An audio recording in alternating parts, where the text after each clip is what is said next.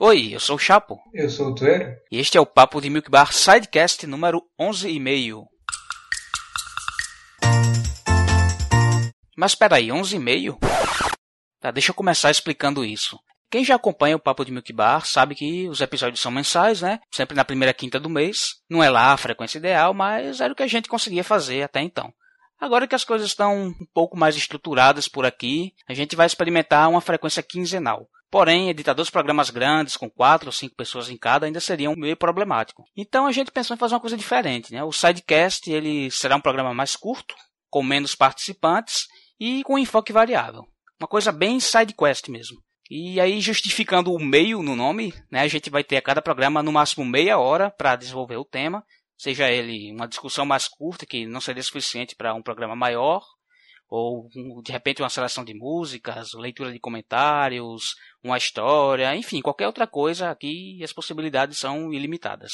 Claro que como esse é o primeiro e eu estou explicando, a gente não está contando o tempo ainda, mas quando for dado o sinal aqui, a gente começa a cronometrar tá? Então, a gente vai ter até 30 minutos para falar. Ah, mesmo que a gente chegue nesse limite de tempo, né? A duração final aqui na, no programa editado pode acabar um pouco abaixo dos 30 minutos, né? Se a gente precisar fazer algum cortezinho na edição para tirar uma gaguejada ou coisa do tipo, né? Você às vezes que está ouvindo aí pensa que a gente fala tudo certinho, mas sempre rola aquela manipulaçãozinha, né? No, na edição, é né? normal, coisa de podcast mesmo. Para abrir o primeiro sidecast, a gente vai falar sobre aquilo que abre os jogos, as aberturas dos jogos. Né? A gente vai comentar aqui um pouco sobre as nossas favoritas, né? ou até se der tempo de todas. Né?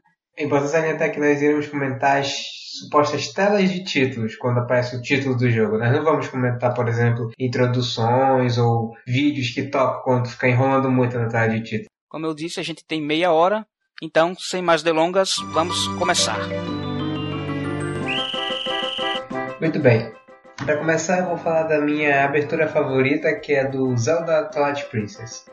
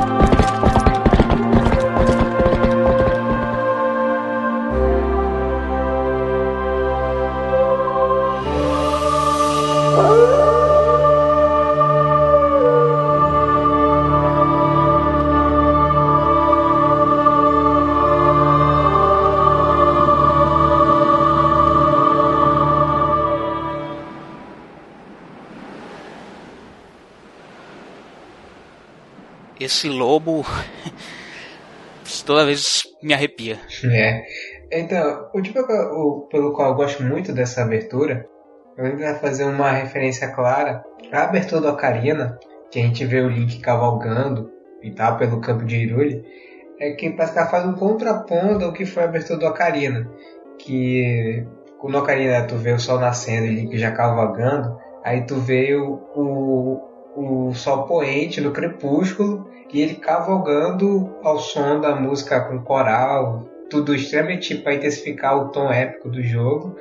E no clímax, quando ele sai do campo da, da câmera e a câmera vai acompanhar ele, a gente só vê o lobo, aí ele uiva com parece ser um manto de crepúsculo em volta do caixa de Irule, aí vem atrás de título ao som do tema da Midna. É uma construção muito bacana de abertura. É, realmente eu confesso que eu via, apesar de eu gostar da abertura, eu, eu via com certo preconceito ela, porque ela é muito.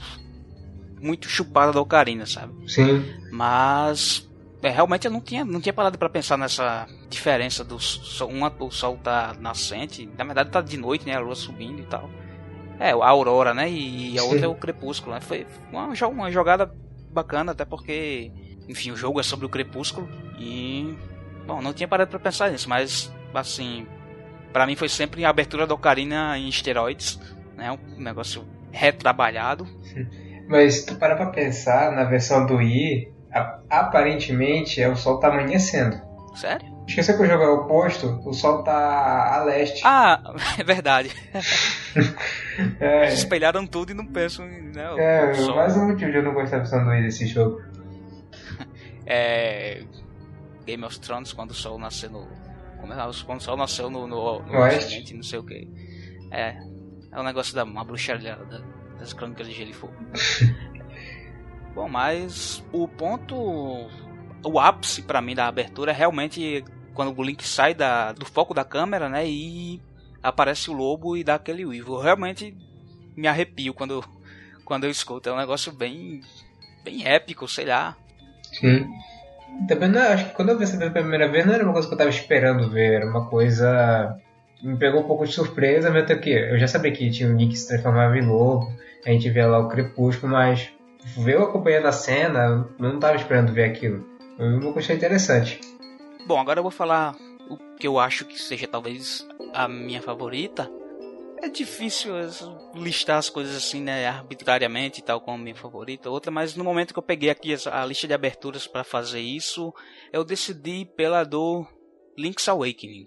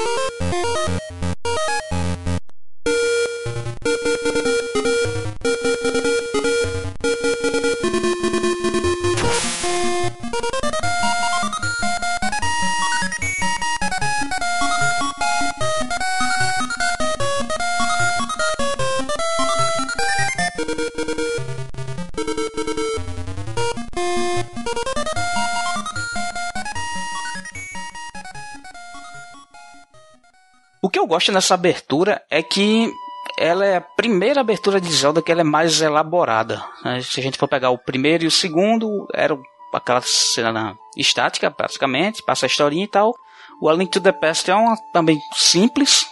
E esse não, ele pega o hardware mais limitado até agora de que a gente teve um Zelda rodando, né, o Game Boy, e ele conta toda uma história na abertura, tipo, não um prólogo como, como a gente vê no A Link to the Past e em diversos outros jogos depois, né? Contando a, a história de anos atrás, mas não exatamente o que levou a o Link chegar naquela ilha, né? E é muito bonitinho o desenho, né? Assim, considerando todas a, toda a capacidade gráfica suprema do Game Boy. Não era nem color, né? Depois fizeram o, o remake do DX, mas bonita mesmo assim contando né, a história dele naufragando lá e tal, chegando na ilha. E aí a Marinha encontra ele. E aí dá aquela. Tem toda uma condução para a câmera subir junto com a música, até mostrar o, o, ovo lá em cima da montanha. Aí entra o tema, né? E a musiquinha também do, do tema, do, da, quando aparece o título, é, é super viciante. Acho que é uma das melhores leituras desse tema clássico da série são esses que aparecem no, no Game Boy Color, né? Novamente, apesar das da limitação do hardware, os caras souberam fazer bonito. E, bom, é por isso. É, eu acho muito bacana essa abertura que ela começa, como tu faz, de uma animação, parece até meio anime, só que limitado pro Game Boy. Aí, da feita que acontece o clímax da abertura, a gente corta para o que é o gráfico do jogo, lá os bonequinhos em sprite. A gente vê como é o Link Sprite. É. É, sei lá, tu vê normal e lá na fragada, e quando a câmera sobe, tu vê a coisa mais estranha que é um ovo gigante no topo da montanha, e vê o título do jogo. Aí já te cria uma expectativa para saber o que é aquele ovo, para o só vai descobrir jogando o jogo. É, justamente, ele começa a lhe dizer como você chegou ali e o, o, mistério que você vai resolver, né? Ele conta um, é uma não é uma história elaborada porque o jogo em si ele é envolto em mistério, né? Você tá ali, mas você não vai ter que desenvolver qual é o mistério daquela ilha e tal. É, se eu disser mais do que isso, é já é spoiler. Essa parte dos sprites que você falou também é, é bem interessante, né? Porque você meio que faz a transição já na própria abertura. Você tem a transição daquelas figuras que estão mostrando de forma mais elaborada um gráfico que o jogo não, não poderia, né, na parte de gameplay, suportar aquilo tudo. E aí ele já joga né, a transição para você ver como é o bonequinho que você vai controlar na, naquela tela gigante do Game Boy. Enfim, muito bem construída. É. Bom, para pro próximo, como eu falei no meu primeiro Ed, Light Princess, o segundo, já para começar com ele, eu vou comentar que vai ser o do Ocarina of Time.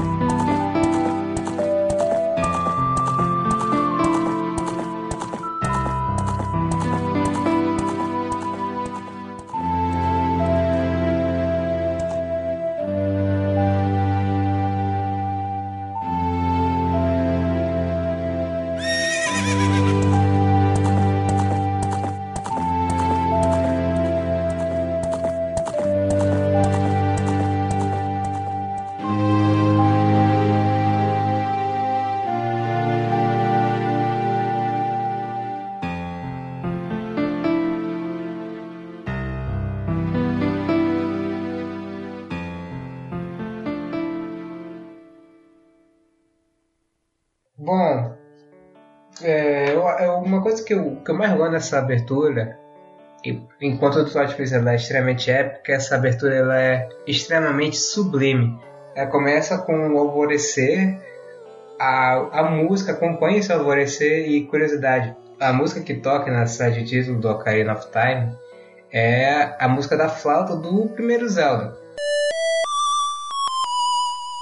Eu só fui descobrir essa referência quando eu fui jogar o primeiro Zelda, eu toquei a flauta, ah, eu conheço esse som de algum lugar. Aí, nossa senhora, é do Ocarina.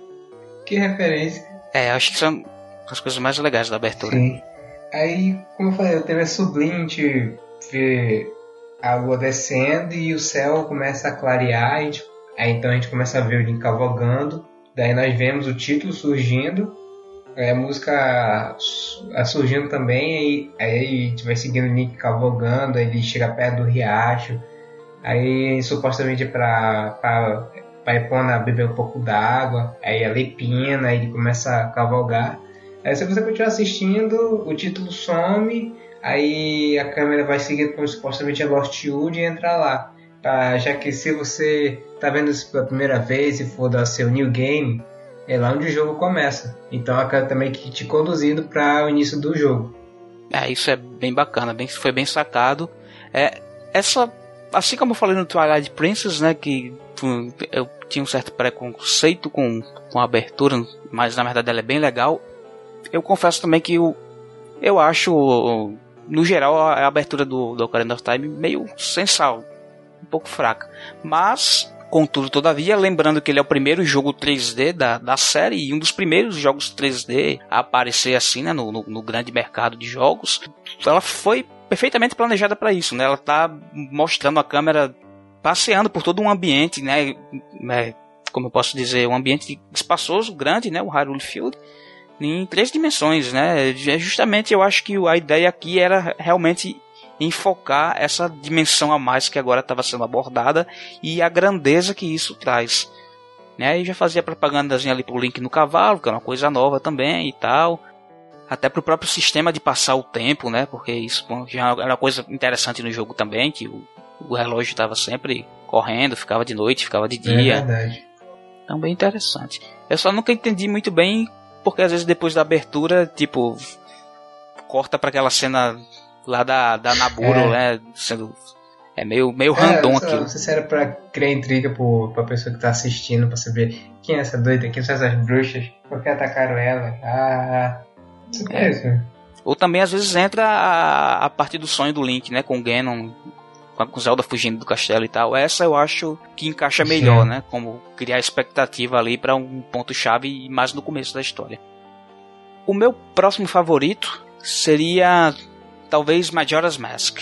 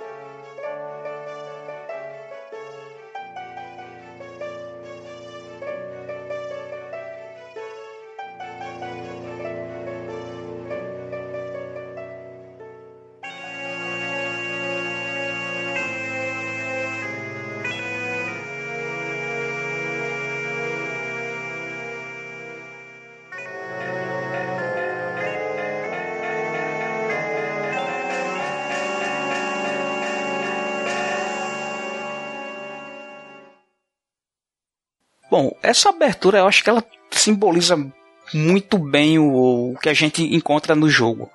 Imagine que você está vendo pela primeira vez, você não sabe o que, é que vai acontecer ali, você começa a ver cenas pacatas de um dia a dia na cidade, então você tem o Link sentado lá em vários vários pontos diferentes e o dia a dia acontecendo, é o cotidiano, né? As pessoas, né? os carpinteiros trabalhando, né? o pessoal na pousada e tal. E, e isso é uma coisa que está fortemente presente no jogo, né? Pelo sistema de tempo e tal. Então você tem, tem o dia a dia ali realmente acontecendo e você acompanhando como aparece mesmo, né? Você está sempre de espectador ali, de, de xereta, vendo a conversa dos outros e tal. E aí, de repente, aquela música calma, tranquila, de cotidiano, ela vai num crescendo e começa a se tornar um negócio sombrio. E aí você chega no topo da torre e tem o Kid lá com a máscara, e aí de repente aparece aquela lua enorme que você não tinha visto até agora, totalmente assustadora, e o tema macabro, né? Até quando o título vai aparecendo, tem umas, umas vozes também meio esquisitas, e introduz você totalmente no clima sombrio que circula o jogo, mas que circula o jogo meio que por fora, né? Porque quando você está jogando, você está naquela tranquilidade do começo, mas até, até que você se embrenha mais pela parte da história principal e chega nessa, nesse clima de tensão e até mesmo de terror. É, é, é interessante ver que a abertura em si começa com um tom bem misterioso de a gente vê a máscara da Majora girando na outra direção, ela vai embora, aparece lá o vendedor de máscaras segurando ela e dá uma risada para em si mostrar a cortina de Clock Tower. Ou seja, tu já fica muito curioso para saber que máscara é essa E ainda mais para saber por que Scooby está usando essa máscara e por que aparentemente ele está encarando a lua gigante. Ou seja, é, essa abertura só faz te encher de, de curiosidade para saber o que esse jogo quer te mostrar. É, exatamente. E como se não fosse bastante, se você deixar ela rodar de novo, a abertura muda. Não sei se ah, você é? sabia. Mas é, passa outras cenas, né? Passa lá a Fortaleza das Gerudos. Não lembro mais o que exatamente passa, mas passa outras cenas é, fora de Clock Town, né? Porque é, a abertura oficial, digamos assim, ela gira totalmente em torno de Clock Town. E a outra não, ela aproveita para levar você para fora e mostrar as outras áreas é do jogo também. Então, é, é bacana por mostrar também e bacana também porque é mais uma sequenciazinha pra gente ver. E eu sempre gosto desses filmes, esses filmes de aberturas. Não sei vocês, mas é mandatório para mim. É a primeira vez que eu rodo um jogo, eu tenho que deixar rolar essa cena, essa sequência de abertura até o final. É. O próximo meu da minha lista é um clássico que muita gente vai conhecer só pelo sonzinho que é a abertura do A Link to the Past do Super Nintendo.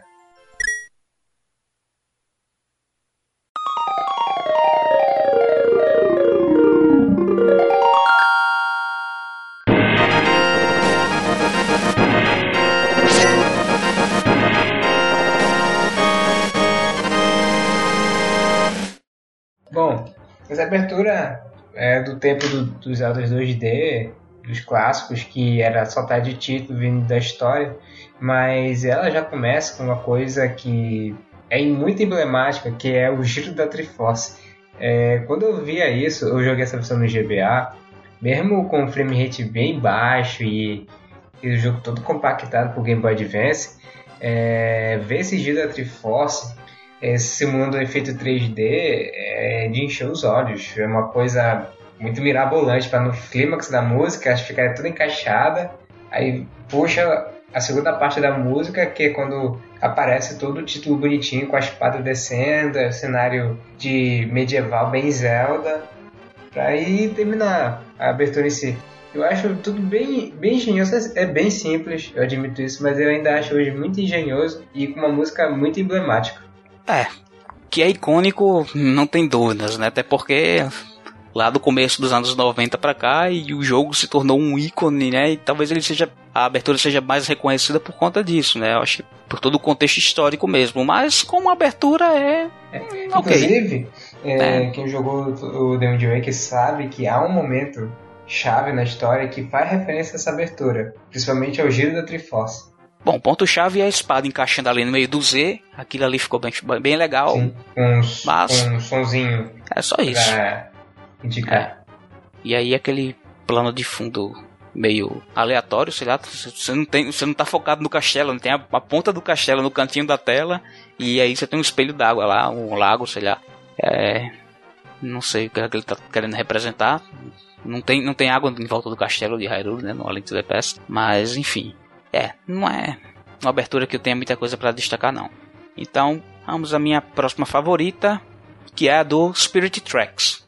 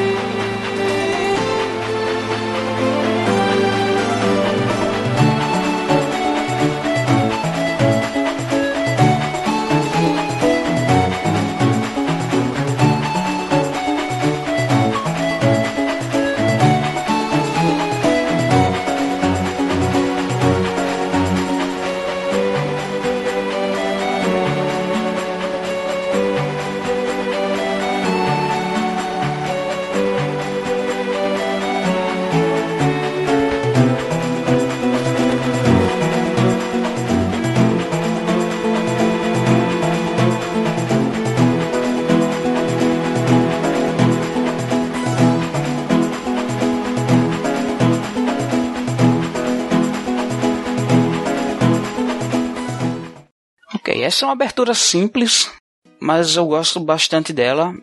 Primeiro, os dois Zeldas do DS, né, eles são muito focados no, no veículo. O Phantom Hourglass talvez nem tanto, mas o Spirit Tracks ele é inegavelmente focado no, na mecânica do trem. Então nada mais justo, nada mais natural do que mostrar o trem passeando, né, durante a abertura.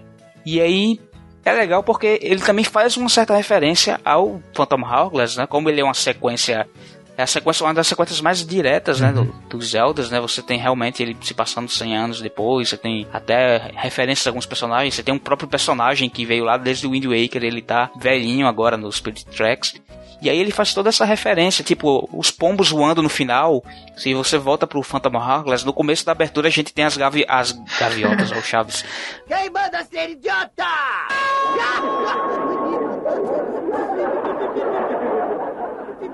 As gaivotas. A gente tem a, a gente tem as gaivotas voando, né? E eu acho que ficou bem legal essa referência que ele faz. E outra coisa que eu curto muito é a música, né? Uma música bonitinha, legal, beleza, a música da abertura, você não escuta ela mais até que você tá lá no final do jogo e aí tem um evento que aquela música toca e te remete a essa abertura e isso eu acho Pô, eu bem acho, legal. Eu, acho isso bem diferente do, do Phantom Hourglass, que nele a música que toca no, na tela de título é a, é a música de, do mar em si, quando tu vai navegar é a música que fica tocando. É. Então a música fica bem bacana. É, a música que você escuta o tempo todo. É uma música bacana. Era pra estar essa no Wind Waker, só que jogaram por, por Phantom Hourglass. Enfim, essa abertura de Spirit Track, como tu comentaste, é muito parecida com do próprio Phantom Hourglass, que mostra, sei lá, é o mundo que geralmente a gente atravessa. No Phantom Hourglass é o mar, e nesse aqui a gente vê os campos, que a gente vê o veículo do Link apesar do, do Phantom por algum motivo estranho é o barco pirata, mas para remeter ao começo do jogo, que também começa lá no barco pirata. E aqui a gente vê o trem do Link, a gente vê a Zelda em espírito para já te dar uma dica de outra coisa do jogo que é com a ajuda da Zelda na, no jogo. E, e a gente vê a gente vê lá uma torre ela, que ela vai ser muito importante para a história, que já é para tu reconhecer ela e depois mira pro horizonte pro céu e aparece a tela de título, bacaninha. É, é, bem direta no que ela quer mostrar, uma música bem emblemática e bem direta no que ela quer oferecer, que é meio de transporte e coisas que vão aparecer ao longo do jogo. Para encerrar, né, eu vou escolher uma bem recente que eu, que eu, acho muito bacana, que faz outra abertura que faz referência a uma abertura anterior, que é a abertura do A Link Between Worlds.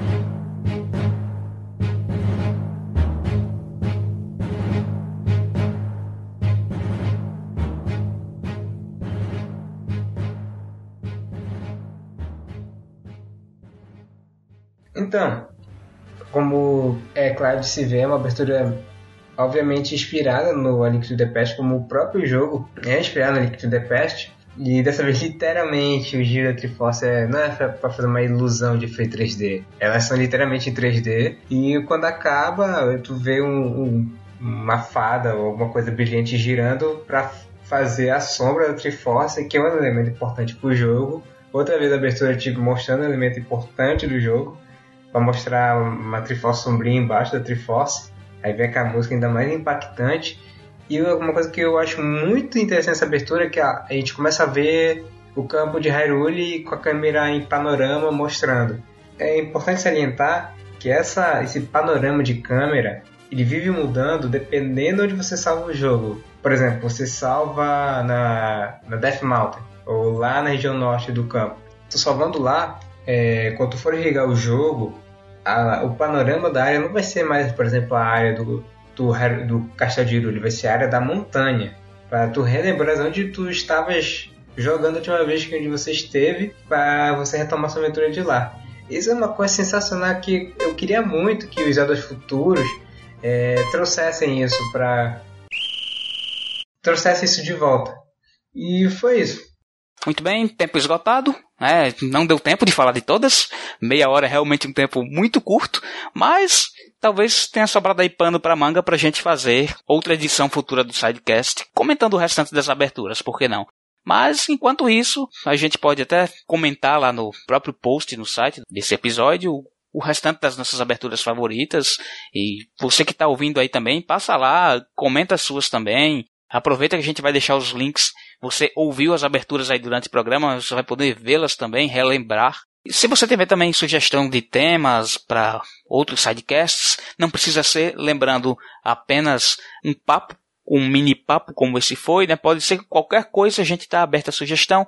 Pode deixar lá nos comentários ou, se preferir, envia lá um e-mail para a gente em podcast.com.br. Qualquer dúvida e crítica que você tiver também, pode deixar lá que a gente vê, a gente responde.